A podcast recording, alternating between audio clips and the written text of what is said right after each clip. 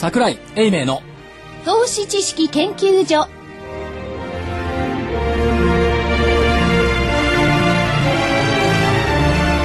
皆様明けましておめでとうございます。おめでとうございます。おめでとうございます。どうぞよろしくお願いいたします。桜井英明の投資知識研究所、まあ、今年初めての放送ということで、えー、桜井英明所長そして福井主任研究員新人研究員の私加藤真理子、そして NPO 法人日本 IFA 協会副理事長の正木昭夫さん。その紹介の仕方はねちょっと硬いっすね。じゃあ親分。違う親分。違う違う違う。違う 投資知識研究所所えー探検隊長。あ探検隊隊長。長正木昭夫さんにお越しいただいております。まさきです。よろしくお願いします。よろしくお願昨年末にいいたします。続いてね。はい。正木さんの先週のラジオを聞いてた方がおられて、はい。あの正木さんですよねって携帯に電話が来た。本当ですよ。あのまさきさんですよ。今度お会いすることになりましてね。ええ久しぶりに。ラジオパワーってすごいですね。ありがとうございますこの番組だけですね。あありがとうございます。正木さんのあれですよだってさっきほらあの外国系の人と外資系の、ええ外国系の人と打ち合わせしてたら「え正木さんがお見えになるんだったらぜひご尊顔お会いする外資系に行って正木さんの名前知らない人いないですよ」ってそんな偉かったですね。いや、偉くはないです。けど、長くいましたからね。え外資系長いですね。日本の諸学でしてね。で僕なんてあの隊長の顔だけ見てたら、うんだと思ってたら初めて外の方からそういうこと言われましてね。あ本物だと思った次第でございます。まあしかしラジオだから顔が見えないからいいですけど、はい。正木さんも福井さんも電車の中であったら怖い顔でしょうね。ですよね。隣に座りたくないタイプですよね。なんとなく、うん、ちょ、ちょっとこう、隙間を、いや、でも、まさきさん違いますけど、福井さん。いや私は今、あの、本当に接近して、座ってあのいろんまな方に席をお譲りしたりなんかして。す。心優しいんですね。さてそれはそうですねはい私たちの本領の、はい株式は今日はいかがだったんでございましょうか今日経平均が引けで148円ですよ。149円高ですね。約ね。48円で148円99銭高高いやいくら高いかじゃなくて、はい1万飛び529円76銭はい。はい。抜きましたね幻の S q 値1万飛び420円をはい抜いてまいりました、はい。で今朝思ってたんですけどもやっぱり正井さんこれ抜く時は駅伝と一緒にで一気にスパンと抜かないとダメ ですよこえれどうおっしゃる通りですよね。ね今朝、買い気配の銘柄も結構多かったですね多かったです、。もう後ろにつけてゴールまで抜かしてやろうなんて思っちゃいけないダメです、ダメです、ダメです。まず。やっぱり抜く時は一気に抜かないと勝てないだから箱根の6区の下りをですね、一気に駆け下りないとそうです。10区の優勝はないそうです。あれは私、あの高校大学陸上部ですからね。あ、そうなんですか、はい。ただ、あの、投げやりな種目やってましたんで、やり投げなんか。ちょっと駅伝とは違うんですよ。でもまあり陸上部投げやり班？そうですね。なるほど。でどうでしょう？ちょっと浮かれモードも出てきたのかな？っていう感じはしますね、はい。で昨日から言っているのはもうここれ今年のテーマ、下がって乱れず、まあ下がって慌てずでもいいんですけどね、はい。下がって乱れず上がって騒がず、で上がって騒ぐんですどうせ騒ぐんですよ。市場関係者がみんな、はい。で多分明日また言い始めますよ。1万500円から1万1000円の間の累積売買代金は少ないから、ここは真空地帯だ。スーッといくと。何が真空地帯で真空地帯って言ってすっといた試しはないだから言わないでねって今あえて言ってる。ああ、釘を刺してもら。そう、真空地帯って明日出てきたらこれいかん、であれまやかしで、はい。時間軸の取り方でいくらでも真空地帯変わりますから。累積売買代金が多いところ変わりますから、半年なのか1年なのか5年なのか10年なのかで全く違ってきちゃうから何の意味もない。ってあ、そうなんですか。言うといやそんなことないって反論を受けるかもしれない。ですけど時間をだからみんな同じにして取るならいいですけども都合のいい時間軸を持ってきてやるから、ちょうどそこに商いが薄くなるように出ちゃうんですよ。あだからあれは見るべきものは時間軸をどこに取ってるんですかって見ないといけないですよね。で、その、1万500円の上か上からですね、はい真空地帯はいと言われているところ、ええ実際には、多分どの指標で見れば真空じゃなくなるんでしょうかね。えーっとそれは、うん。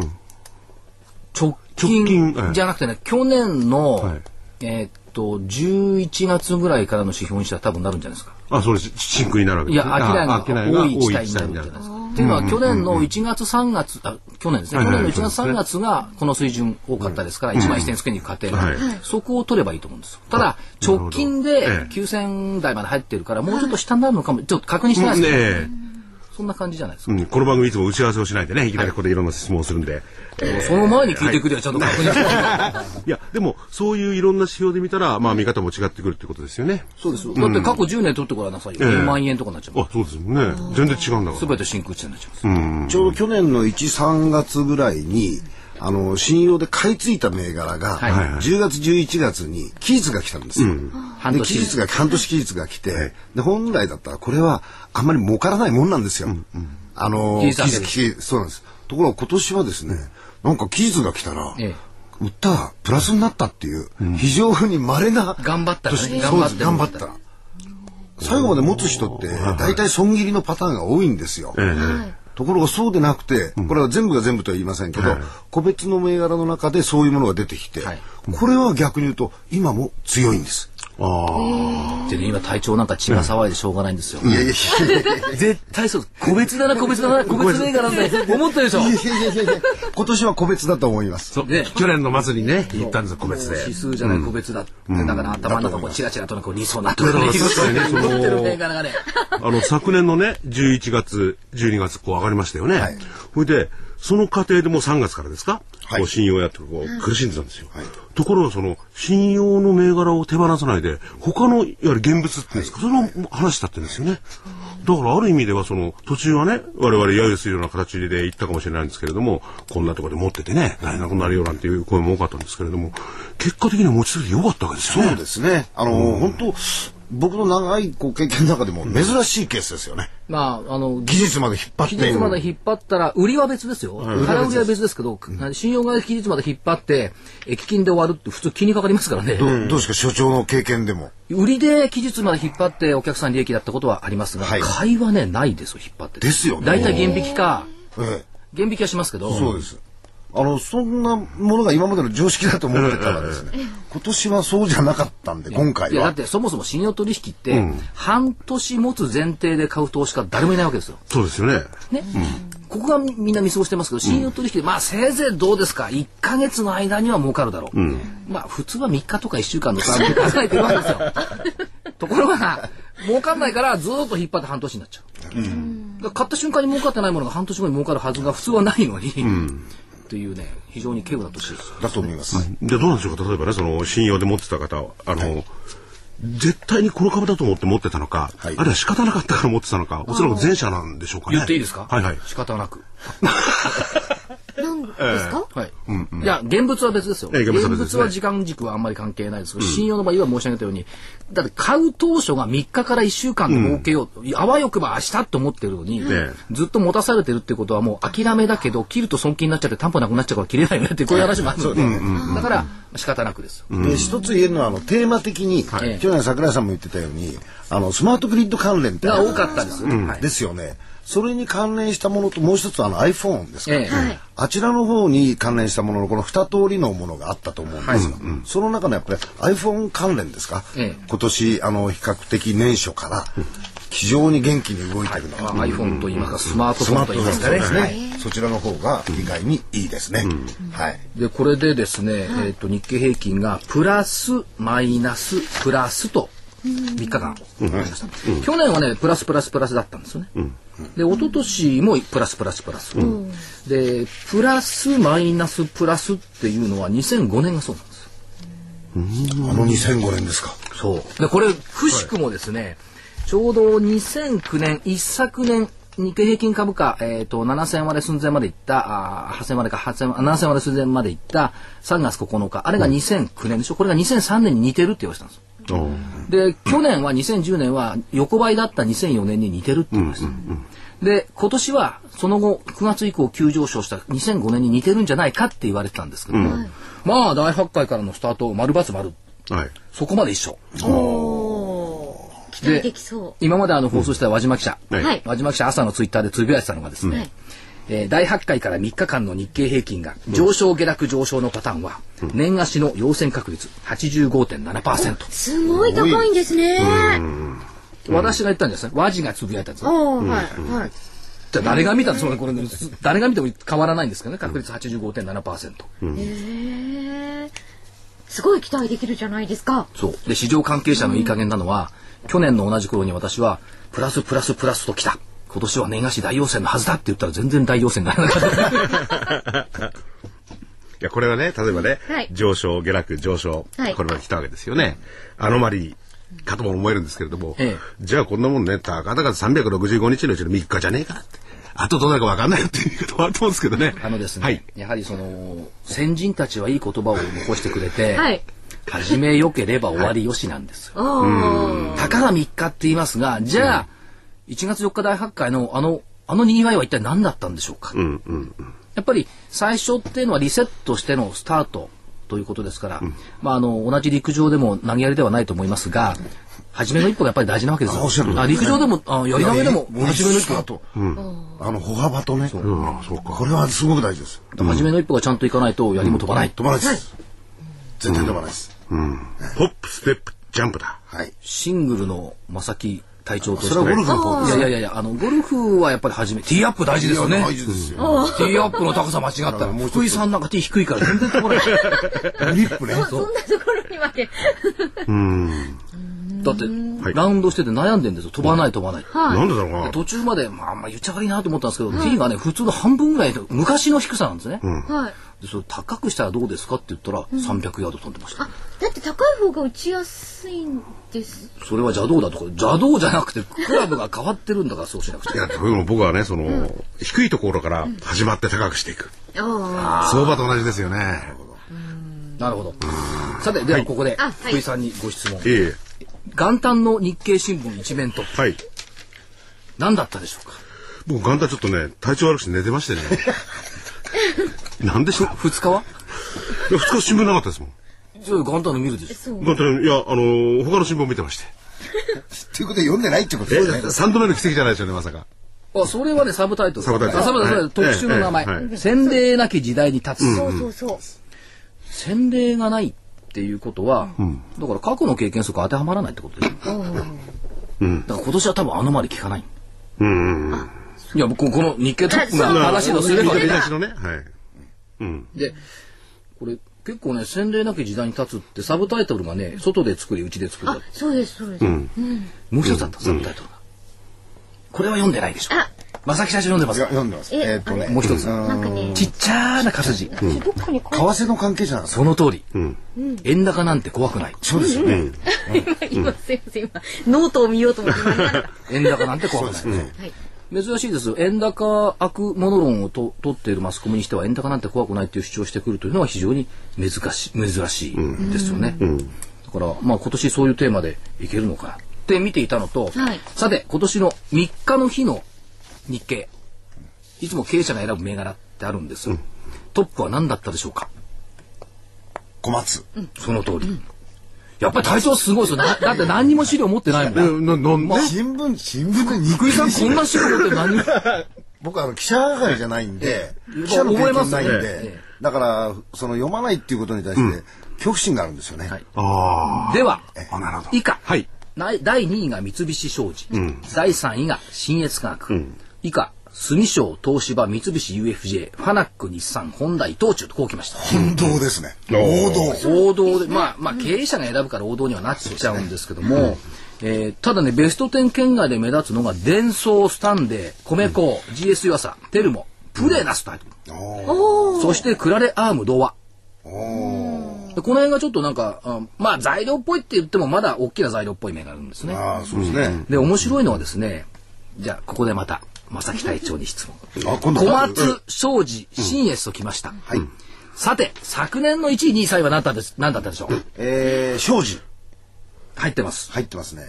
あれ、銘柄変わんないんじゃなかったその通り。え、すあごいお大筋は。その通り。で、順番順番ががね、違うでしょ。新越、庄司、小松ときてる。新越ね。はい。で、庄司は実は大発会からなんか動いてて、やっぱり商社が資源だって言ってるんですけども、何も今年始まったんじゃなくって、去年だってみんな選んでたの。ですよね。はい。やっぱり過去を見とかないと、もう去年の日経新聞なんてあの元旦なんか捨ててると思いますけど、私あの元旦と3日だけは取ってるんです。ずっと撮ってるわけですか？はい、頭の中に。ああ、なるほど。うん。頭の中もそれならかさばらないでいいやそうですよね。そうすると、あ、なんだ、違いはないじゃないの、っていうのが、出てきますよね。で、えっと、日経平均の高値予想が1万2500円。はい。えー安値予想平均が9395円、だからまあ9000円と1万2000円の間のレンジというふうに皆さん経営者は見てます、そうですね。日経平均だけで見ると大したことないですよね。そうですね。だから指数で物を見りゃ大したことないですよ、GDP も1.5とか、強気の人で1.5ぐらいですよね。そうです、ええ。はい。平均すれば1.1とか1.2ぐらいですか、はい。成長率が。でもね面白かったのは天崎さんもご存知だと思います。火曜日の夕焼けに来てもらった元日銀の南原理事。いやー、もう感動しましたね。感動したでしょ。でおっしゃることが、1万3000割っているという状態は日本は危機危機的ゾーンにあるんだと、少なくともスタートは1万3000なんだって。桜井さんこれを声に出し大にして言ってくれって。そう言ってましたね。え言われて、そういう認識をお持ちの方もいる。えですね。はい。えだからまだまだあの水面下でねアヒルの水かきをしているという状態、明るいでしょ？え明るいですよ。今年は、まあ、どれだけその日銀の理事の方ね、南原さんをはじめ、そういう見方の方いらっしゃるかどうかってことですよね。はい。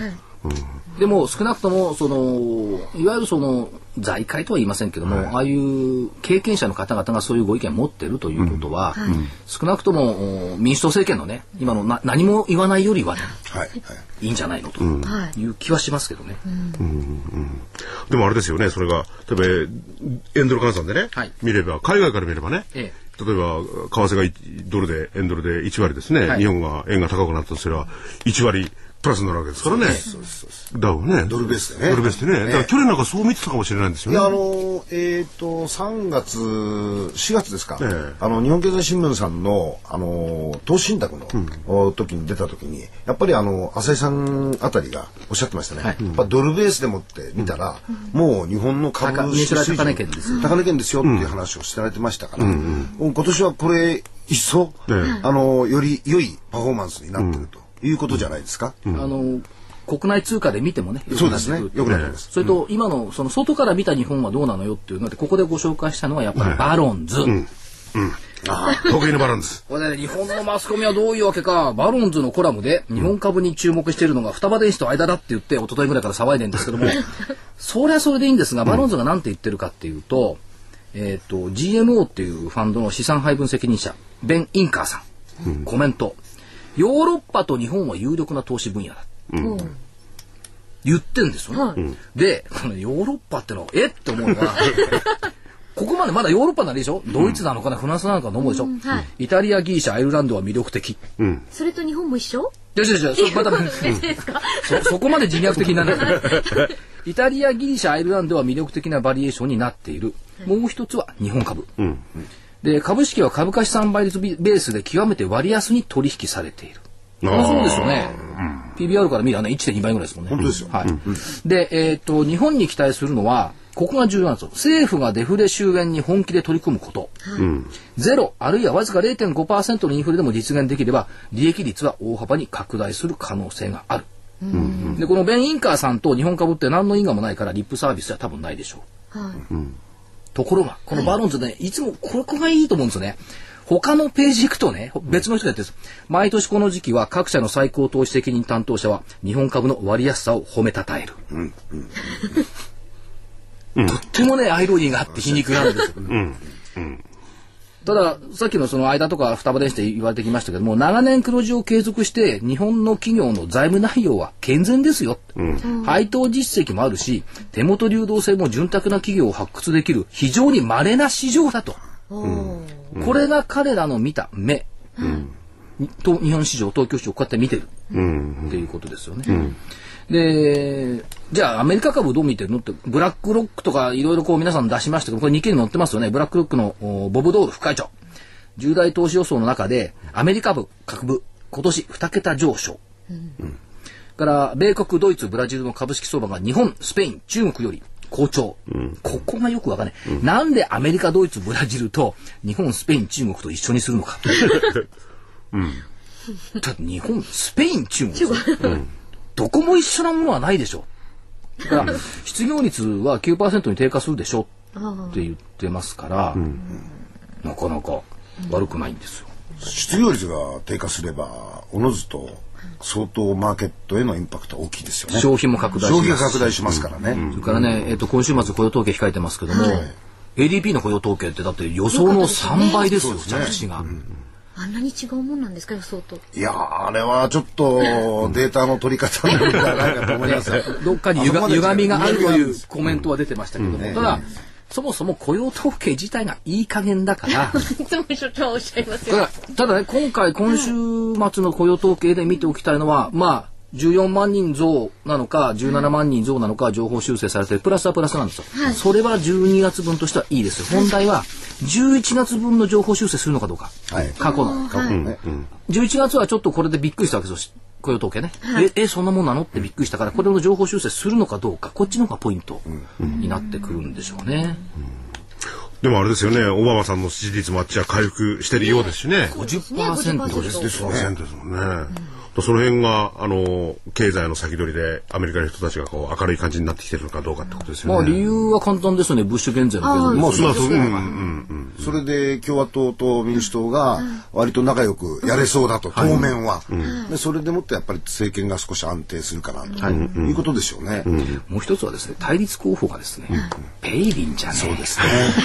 ちょっとね。他の国のことを言って失礼ですけど、お話にならないですよね。いや、印象、だから、菅さんかペイリンかぐらいでしょ。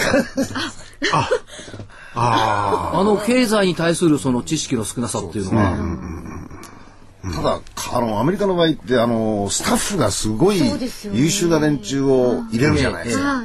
はいええ。ですからそういう面では日本よりか、はるかにそのダイナミックで、しかも芯の通ってる政権ができるということはありえますよね。あのお言葉ではございますが、はい。あの別に民主党好き嫌い別にして、民主党の中のスタッフにも優秀な人いるんです。よ。それは私も認めます。認めます個別で私も個人でね。昔は提言をしていたことがありました、現実問題として。だからそんなにひどくはないんですよ。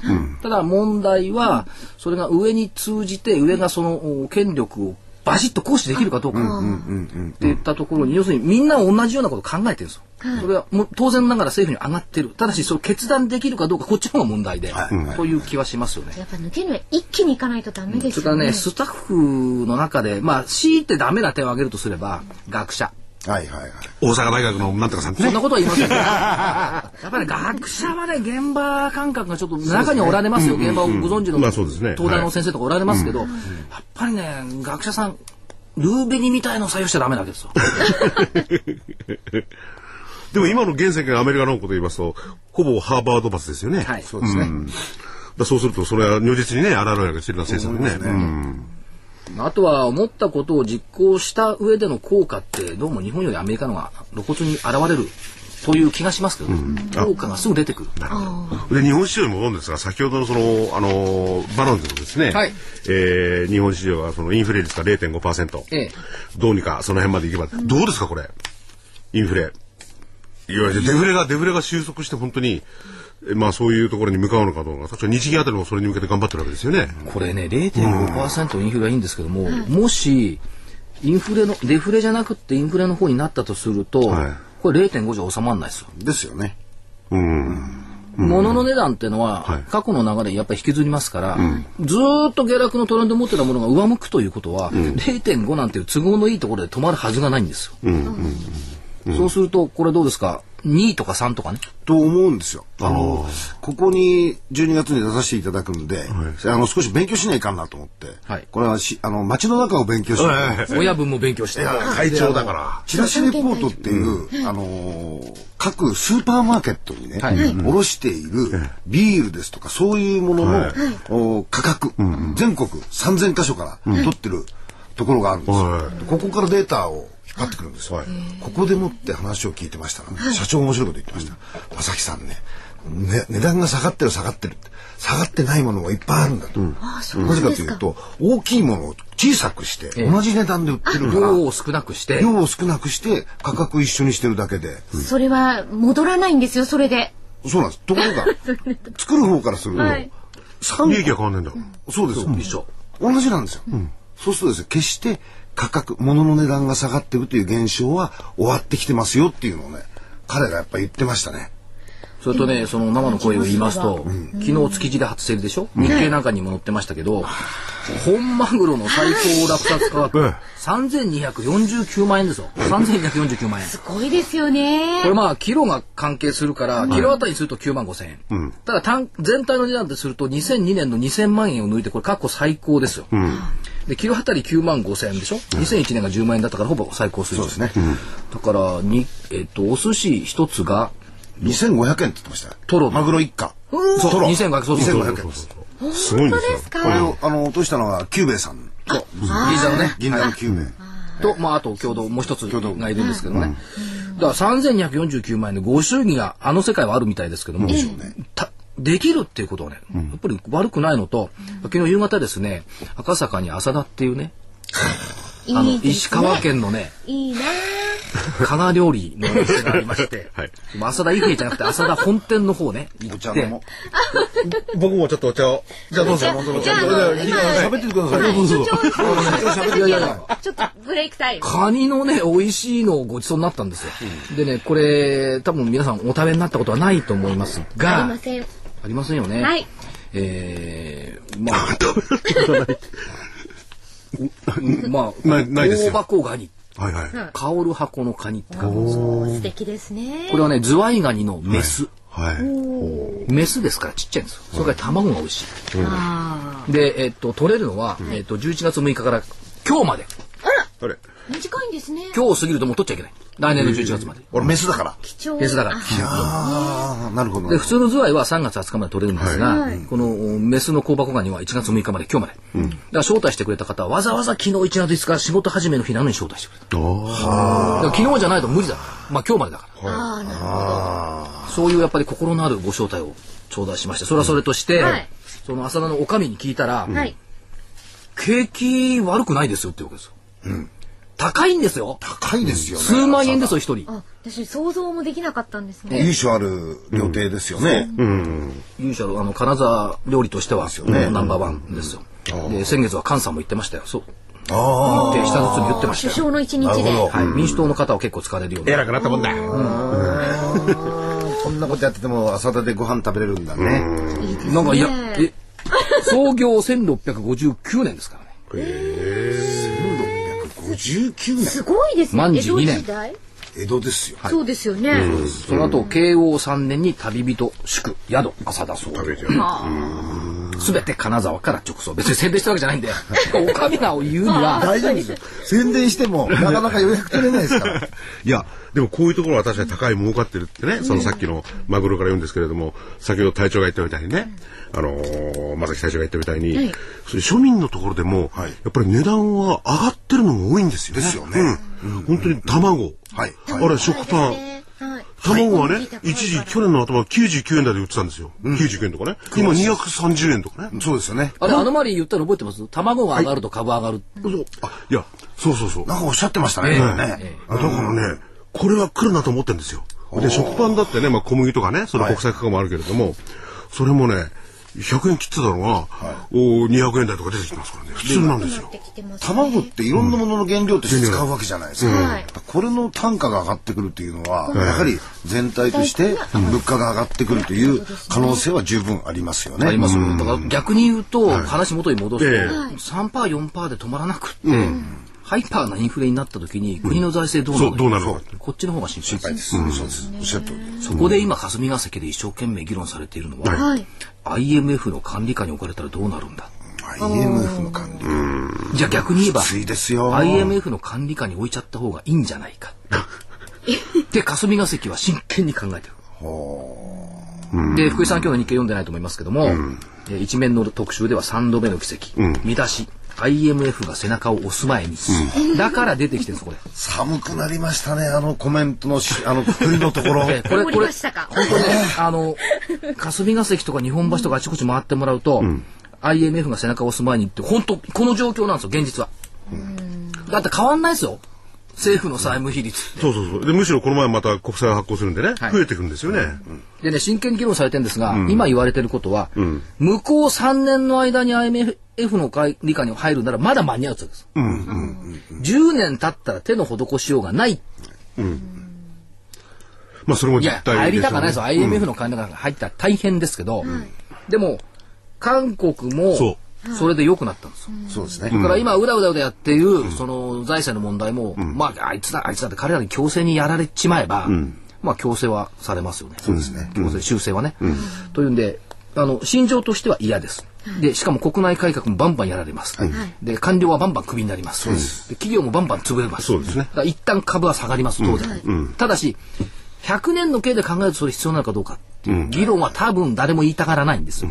僕はね、これ、桜井さんね、所長、あるいは隊長言ってる、おそらくこの反論があると思うんですけれども、ええこれやっぱり株がね、安かったのが最大の問題だと思うんですよ。はいはいはい。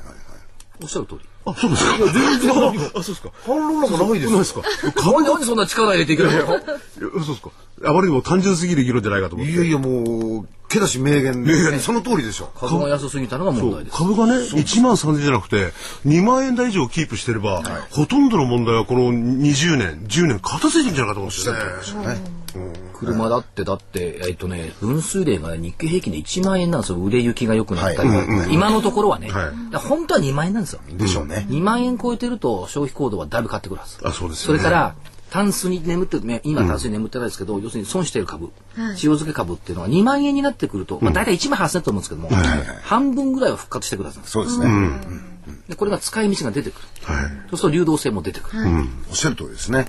正月から。南原、南原先生もそうおっしゃってましたね。そう。1万3000円理論を話した南原先生。だからあの、南波さんそれ同じもう一つ桜井にお前これをずっと言えって言ったのは、証券関係税制は全部ゼロにしろ。そうだ。そうだ。これ高級的に、高級的。証に。券関係税制はゼロにしろと。俺あの中で学者の議論かなんかね、自民党でやってて、うん。諸外国を見たらバカ言ってんじゃないですよね。ドイツなんかどうなるのかって話ですよね。っていうか、いいですか、証券関係税制をすべてゼロにして、政府が失う税金はいくらですか？おっしゃる通りですよね。そう。8000か9000そのもんしょ7000か、そん。なもんです。うんならないわけですよ。ところが株高によって、その政府が得られる税金っていうのは1兆円以上多分入る。でしょうね。どんなに計算してですよ。どうんですね。消費効果等々含めれば、というところを誰もやんないんですよね。だから今回の TPP を入れる問題にしたって、税金どこからどれだけ取ってんの補助金どこにどれだけ上げてるのっていうことをきっちり整理してそれでもやっぱり農業を保護しなきゃいけないのかっていう議論がされないから、曖昧模倣としてイメージだけで先行しちゃうからわけわかんないそうです。そうですよね。まあ数字であの辺は攻めないとそうですね。いけないと思いますよね、ぜひあのあれですね、あの民主党の若手、はい。あの昔現場にいた連中が、今回あの選挙で通ってるんですよ。えーもっとあのメリルにいたやつも、うーん人ぐらい通ってまして、この若手の人たちにね、ぜひその活動活躍する場をね、作ってほしいなと、うん。現場現場体験者ですから、彼らの頭の中にはいろんなアイデアがたくさん入ってるはずなんですよ。これをね大いにその実施できるような、あ形でもってやってほしいなと思ってますけどね。それであれですよね、あの、所長も隊長も、いわゆる小泉のとこからですね、はい市場、市場主義っていうわけじゃ決してその、マーケットの人は違いますもんね。うん。市場だけいいってわけじゃないですよね。そうですね。うん。それでその市場が活性化して、それが社会にね、いろいろ影響が、そこをむしろ考えてますもんね、皆さんね。ですよねうん。いいこと言いますいやいやいや。俺今年の人が変わったようなこと言いますねいや、じゃあちょっとここでちょっと休んで、あのー宣伝に行きましょうか。宣伝しますか。ですよね。ちょっとお茶飲みましょう。ねちょっとお茶飲みましょうお茶飲みましょう香箱ガニの香りが残ってる。はい、じゃあちょっと、あの、宣伝行かさせていただきます。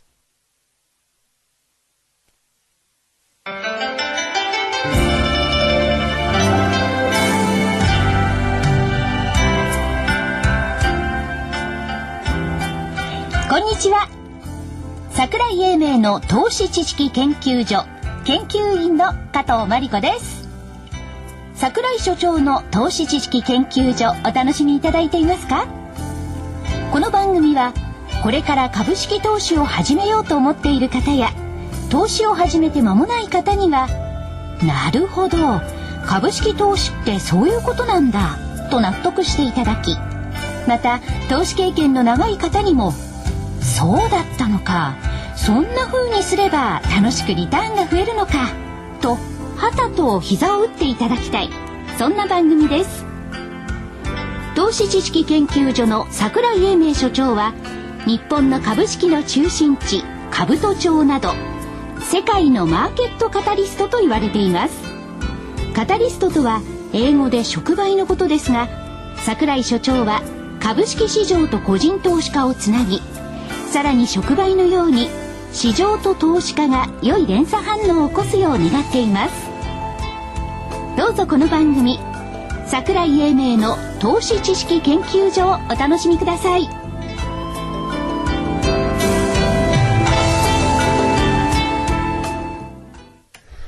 桜井英明の投資知識研究所。さあ後半戦と参りましょう。はい、はい、さあ皆様にお知らせしたいのはですね、えー、2011年はアジアで稼げ桜井英明秘伝アジア株式エルドラード投資法、うん、ね。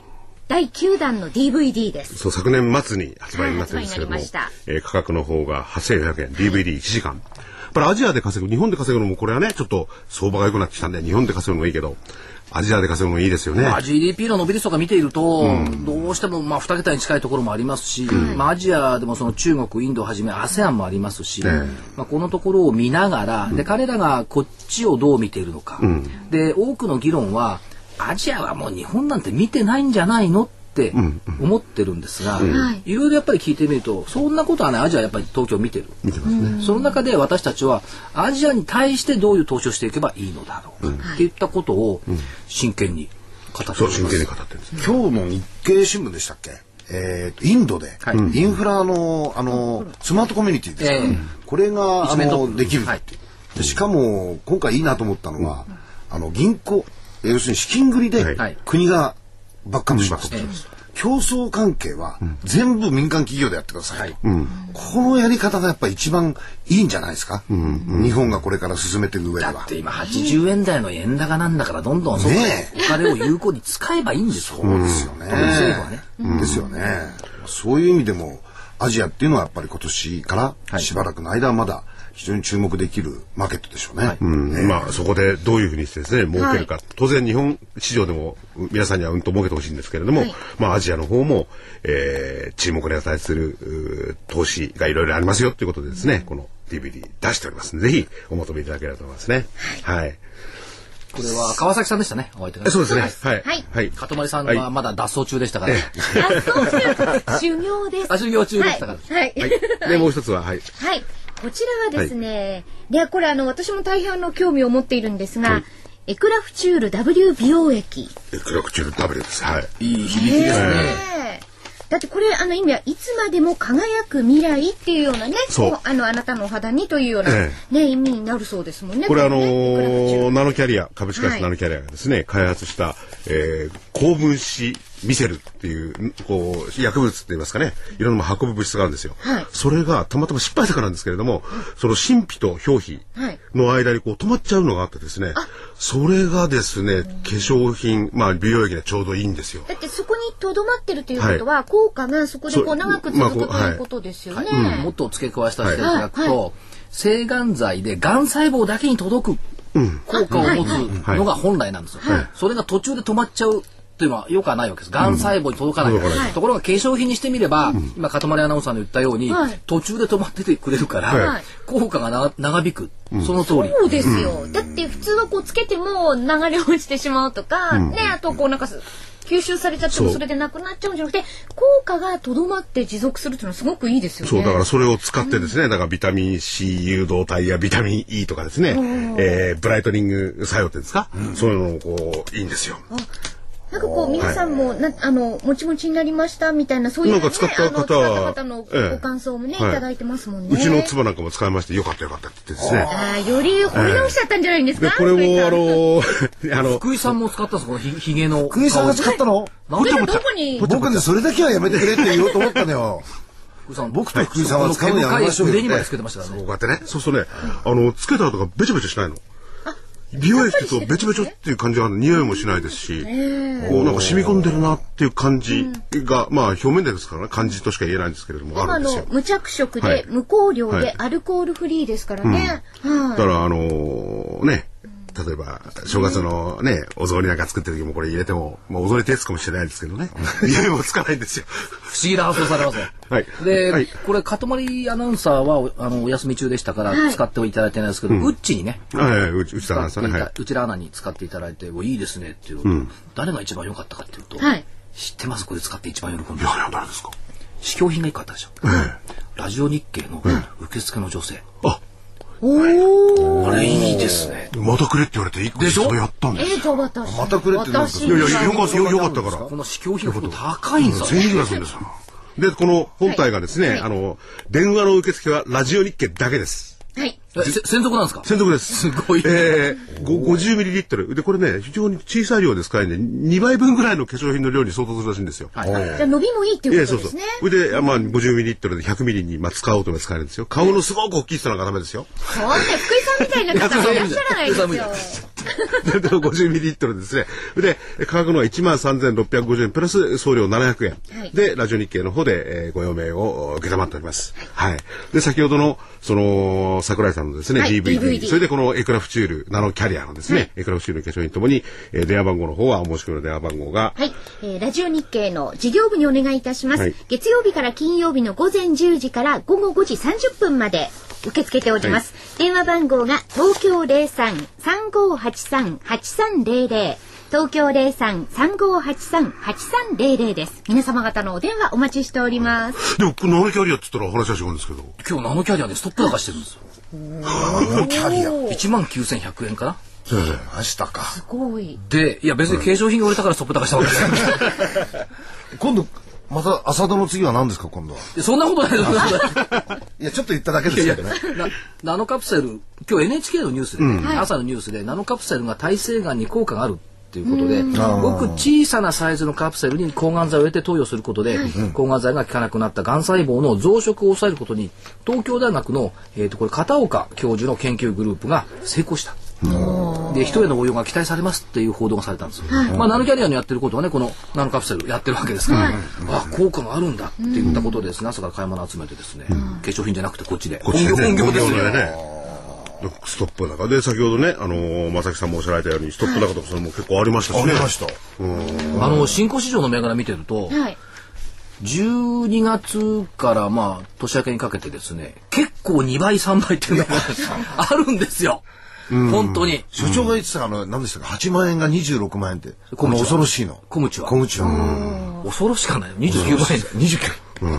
1ヶ月。ストップ高4回ぐらいしましたよ。そうですよね。だからそういうのもあるしあとはヒノキ屋名古屋に今のねよよくあの IR ってヒノキ屋住宅も倍ぐらいになってるんですかああ、はい。ヒノキ屋住宅、ずいぶん積極的に宣伝やってますね。お正月にね。お正月。見ましたよ。泡泡でこれで断熱材だって。おそう。結構派手に宣伝やってましたね。今まで見なかったような宣伝が結構出てきてるし、一番多かったのはやっぱりダイハツでしょ。ですよね。ダイハツ TNP の宣伝ばっかりね。そうですね。あれ覚えちゃいましたよ。全然短くなってないぞみたいな TNP ってなんだろうと思ったら。意外とああいう方もいい私はあのもしれない博士のファンでして はいあの博士の。はい、おあそうですか父お父ちゃんの、はい、昔から。いやでもあの、あの宣伝はいいですよね。笑っちゃいますよね。笑っちゃいますね。TNP だよ。低燃費だわ。入るんですよ。耳から頭にスッと。でなかなか抜けてくれないんでね、止まってんですよ。さっきのあのナノのあれと同じで、途中で止まってるんですよ。あれ宣伝効果大きいですよ。そうですね。本当ですね。はい、それで、はい、来週、見通し？と予定。まず今週は、はい。出した見通しが9918円から1万飛び621円の間でしょうっていうのは外れてないですね。はい OK ですね。はい、はい OK で。です誰も褒めてくる当たり前だろ、そんなの。いや、それだけ、あの、信頼してるってことです。もう当たり前ですから。心のこもってない塊の言葉。そんなことないじゃないですか。そうですか。えースケジュール。はい7日、明日ですね。アメリカの雇用統計。これ ADP の雇用統計だけど、本当現金ですよね。予想14万5千人増だったのが、17万人に増やしてる。増やすなって。で、事前予想下回ったらまたまずいでしょう。でまあ一応17万人増にななるんでしょうよ。それから、バーナンキ FRB 議長の議会証言があります。あと、CES、 Consumer Electronics Show、開幕、ラスベガス。この注目だって言ってましたよね。いやいや、注目、今日の日経見てごらんなさい。一面から全部この話でしょ。で、パナソニックの話だって、ネットテレビの話、これだってラスベガスでしょ、話出てんの。から韓国の LG 電子がタブレット端末新製品発表、これだってラ,、ラスベガス、シャープが今年前半にガラパゴスを店頭は販売開始。これだって、ラスベガス、インテルの新 MPU、これもラスベガス。すべ、てラスベガスからこういったニュースが出てきている。でこれマーケットも、まあ今日自動車部品なんか動いてましたけども、こういった家電のところっていうのは、いろいろニュースがここ数日出てくるはずですよ。これでも覚えたでしょ？来年はもう CES が年明けにすぐあるな。それから週末は特にはないです。えっ、と10日月曜日。これね、休みですね。これまた休みですよ、東京市場休場。あ、ここであの全然成人の日なので、ええあれなんですか？まさか成人じゃないでしょ？いやちょっと前に終わりました。ええちょっと前ねはいあのたまたまなんですが、はい今年の大発会を見ていたら、ええなんとなく振袖の女性の色が赤い着物が多かったような気がするんですけど、はい長年こう現場にいらっしゃってこうそれと何か株価のみたいなアノマリーってないんですか？あのですね、さすがにそこまで記憶にない。そうです一人ね、ただ、あの、紺と白っていうのがおられて、あとね、オレンジ、赤、ピンクと紺と白の4人が東証の新入社員4人だったんですよ。よく知ってるでしょ。よく知ってますね。インタビューしたじゃないですか。インタビューしたりして。勝手に選んだんでしょ、あの人たちを。じゃあ4人しかいない。あ、4人しかいないの？はい。あれ昔は東証の方はその用意するのにいろいろお金をね、はい少しねこう、社員社社員に今だって社員ですけども、だってお支度するのにもね。まだうんわかりませんけどね。でもあの、あれだけ着物姿。まあ、あれはしかしあの、金融大臣がなんか喋りすぎましたね。じじ地味なんですよね地味さんなん選挙上じゃないんだから、そんなに。自分の名前連呼しなくていいだろうと思ったら静かにしてくださいって言ったんですけど、でその次は何でしたっけ予定ははい成人の日ね。はいから北米自動車ショー。これはデトロイト。まあこれもだから自動車と、まあ電気っていうテーマに乗っかってくるんでしょうね。だから日本じゃ車売れませんぜ、世界で売れますぜっていうね。アメリカはねに去年はねガーって言ってますんでねで、いよいよアルコア決算発表です。はい悪かないはずですよ。はい。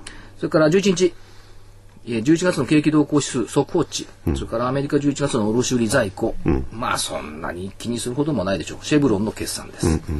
12日水曜日。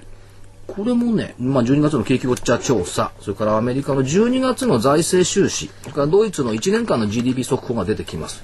ドイツだって悪くはないんだし、ね、まあ大丈夫でしょう。えー13日木曜日、11月の機械受注、ECB の理事会。はい。だから、あと、インテルの決算、アルコアよりこいつですよね。ああインテルねはいいつも物議を醸し出してくれるインテル君はどうなんでしょうか、といったところですね。14日金曜日、えー12月の企業物価、そして早くもオプション S q 早いですね。1万飛び420円は超えました。それからアメリカの消費者物価、小売売上高、高工業生産、それから JP モルガンチェースの決算。はい。だこうやって見ると今週の雇用統計ほどは大きな経済指標はないよねっていう話ですね。ですね。国債の入札もそんななさそうですから。で、見通し、下限1万315円。はい。これは何かっていうと、昨年大納会の高値。上限1万1000飛び57おー円。来ました、1万1000台。はい。昨年4月30日の安値。ちょっとまだ開けてるところ埋めに行くかどうか。大体この700円のレンジに入るんではないでしょうか。と考えております。加減が1万円に入ったのも嬉しいなそうですね。何ヶ月ぶりですかこれ1万円台を加減で聞くのは長かったですね加減っていうのは、そうそう、5月から 7, 7ヶ月ぶり、6ヶ月ぶりか7ヶ月ぶりですよ。そうですよね、うんいやー、そうそうそう。と、それでね、そうそうそう、もう一つ言いたいことは、皆さん、お初詣行かれました？わりました。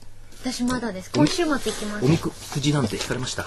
おみくじは引いてません。私も引かないもですう年齢的におみくじを引く年齢じゃなくて。は、そんなの、あそんなことないです本当は引いたけど、今日だったとか、末吉だったとかいいで、いいんでいいつ、いつ、あの、言ってもいいんです。いい年いや、そんなんだ。別にね。ま待ち人なんて見たって、待ち人なんて来るはずないのって書いてある。そこ見ちゃいますけどね。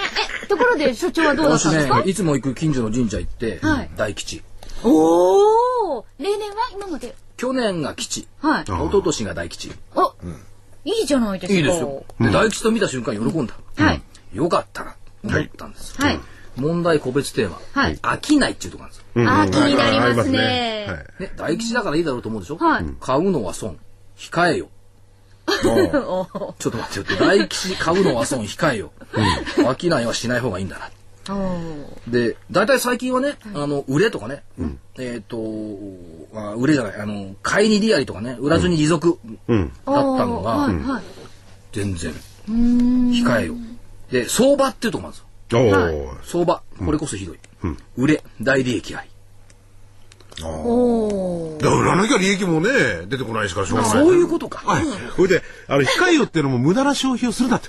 株に金回せってことですよね。大きなものは買うな。個人すごいすごいどうですか素晴らしい。福井さん天才だ。素晴らしい。控えて株に回す。で、上がったら売れ、大利益になる。上がる。だ。大利益だから大吉なんだそ。したら私たちも浅田に所長のね利益を上げていただいてそう自分のこと考えちゃダメだよ、そういうこと。まずあの、浅田じゃなくて、まず僕ら庄屋でいいですよね。だって長いじゃないですか。はい、庄屋ねまず庄屋から。告白しますとね、この3人で先週番組があったんでこの3人で私以外ということですね言っ。たら、まあ、ほんと長いですね、皆さんお酒飲むの。強いとかな、うんとかじゃなくてね、大長い。会の後5時間もお願いだから飲まないでください。同じお店で。結構乗ってましたよね。えいや、福井さん寝てますよ。寝てたってえ話。僕はいつも寝るんですよ。で、また復活してね。そうです。金森さんと一緒なんですか？さあ、そろそろ時間もなくなってまいりました。まだですね。はい。はい、大丈夫です。あと、今週き、じゃあ今月気をつけておきたいのは、私の履歴書。あ、生田さん。商船商船三つの生田さん。はい。で、できればね、郵政のことよりは、あの、もっと業界的にね、はいまあ、あの、去年海運株って非常に良くなかったんで、日本の海運といったところを語ってほしいな。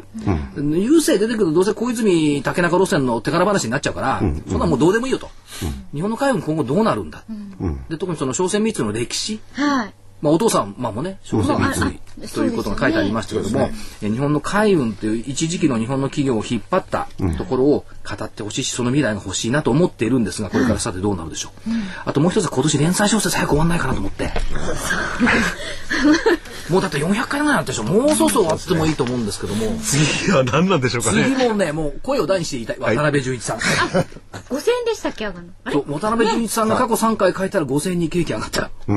そしたらい一気にいけますね。そうそうですねちょっ。とここでこう加速してほしいですね。ガンク上海だって上がったんですか？ら、ガンク上海で3000上がってんだから。だからね、濡れ場のない小説はあれダメなんですよ、それな何かあるんですかね？わかんない。絶対、絶対つうか、その、売れ行きはね、濡れ場があるやつの方が絶対上なんですよ。やっぱりこうロマンロロマンスというかそういうのも株それとね、とかそう朝ねあのー日経新聞読んでて、はいはいやはりあの、私の履歴書も読みますよね。はいで、頭からずーっと硬い話でとっとことっとこ追いかけるじゃないですか。やっぱりね、最後のところでね、ちょっとしたこの頭の体操っていうか、こう、欲しいんですよね。ちょっと活性化する感じ活性化する感じが。あうん、僕はあの小説がそうだったですね。ですね。